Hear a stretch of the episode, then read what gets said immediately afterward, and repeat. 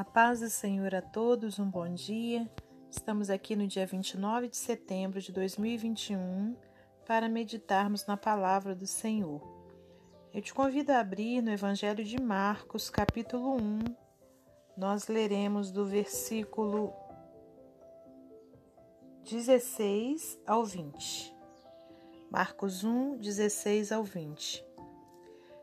E andando junto ao mar da Galileia, viu Simão e André, seu irmão, que lançavam a rede ao mar, pois eram pescadores. E Jesus lhes disse: Vinde após mim, e eu farei que sejais pescadores de homens. E deixando logo as suas redes, o seguiram. E passando dali um pouco mais adiante, viu Tiago, filho de Zebedeu, e João, seu irmão, que estavam no barco consertando as redes. E logo os chamou. E eles, deixando seu pai Zebedeu no barco com os empregados, foram após ele. Senhor nosso Deus e nosso Pai, te agradecemos pela tua palavra e te pedimos que abra o nosso entendimento espiritual para que compreendamos a sua vontade Peço-te perdão por meus erros, minhas falhas e meus pecados, e te peço que abra o nosso entendimento espiritual para que compreendamos o teu querer, meu Pai. Obrigada por mais esse dia de vida, por nossa saúde, Pai querido, por tudo que tens feito por nós e que ainda irás fazer.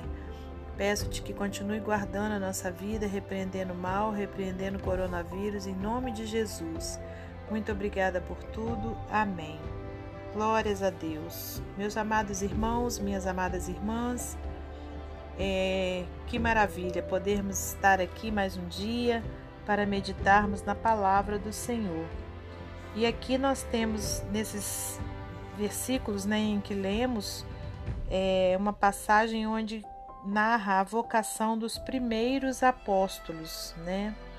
É, daqueles que foram chamados né, pelo Senhor, os primeiros a serem chamados pelo Senhor.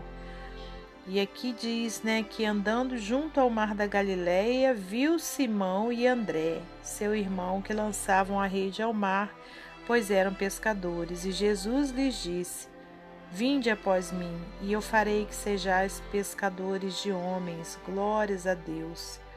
Então, né, o Senhor viu aqueles homens ali trabalhando, né, e usou até mesmo da função deles, né, da profissão deles, para fazer uma ilustração né, acerca do chamado deles.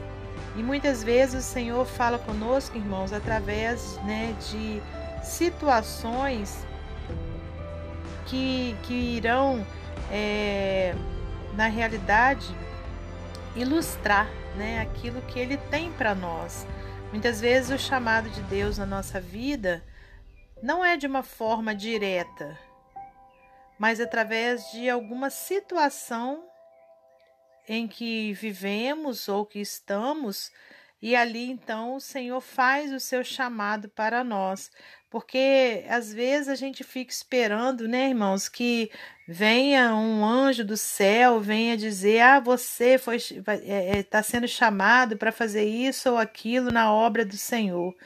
Mas às vezes o Senhor já está te chamando, né, através até mesmo da sua profissão, como aconteceu aqui com esses homens, né? O Senhor usou a profissão deles, né, para ilustrar que eles estavam na realidade sendo chamados para serem pescadores, mas não de peixes, mas de homens, né? Para serem o que? Ganhadores de almas para o teu reino.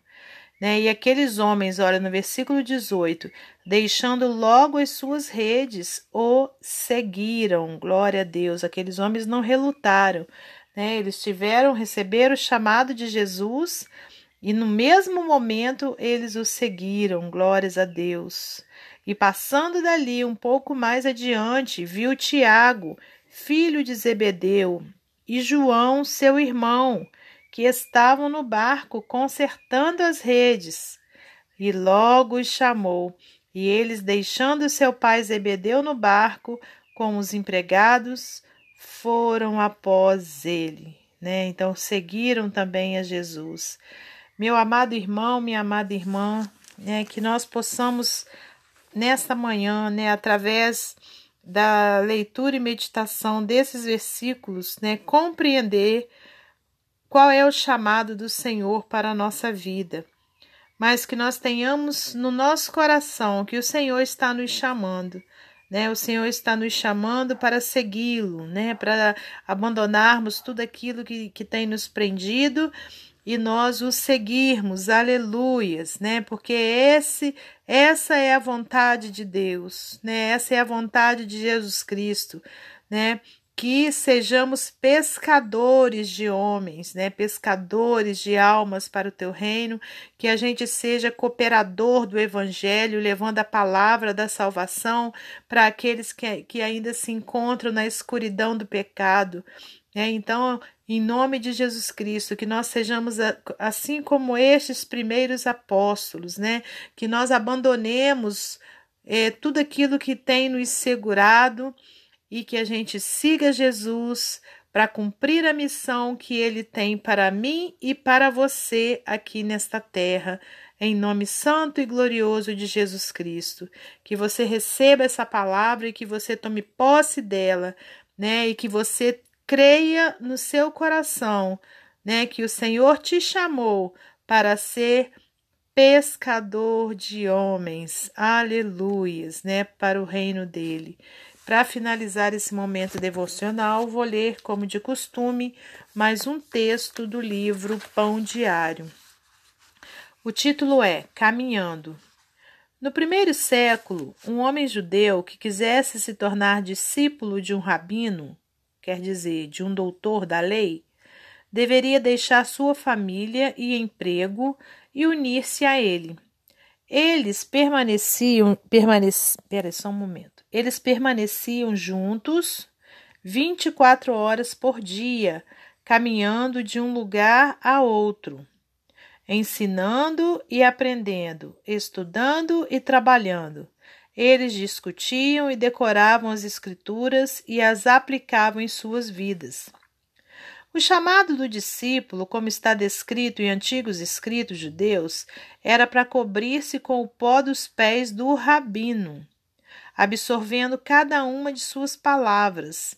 Ele seguia seu rabino tão de perto que podia caminhar no seu pó. Ao fazê-lo, ele se tornava como o rabino, o seu mestre. Simão, André, Tiago e João sabiam que esse era o tipo de relacionamento para o qual Jesus os estava chamando. Por isso, eles se afastaram imediatamente do seu trabalho e o seguiram. Por três anos permaneceram próximos dele, ouvindo os seus ensinamentos, presenciando os seus milagres, aprendendo seus princípios e caminhando no seu pó. Como seguidores de Jesus hoje, nós também podemos caminhar no seu pó, investindo tempo estudando, meditando em Sua palavra e aplicando seus princípios à nossa vida. Seremos como o nosso Rabino Jesus. A fé em Cristo não significa dar apenas um passo, e um andar é um andar diário por toda a vida com Ele. Amém? Que Deus abençoe você e sua família, que Deus abençoe a minha e minha família, e até amanhã, se Deus assim permitir.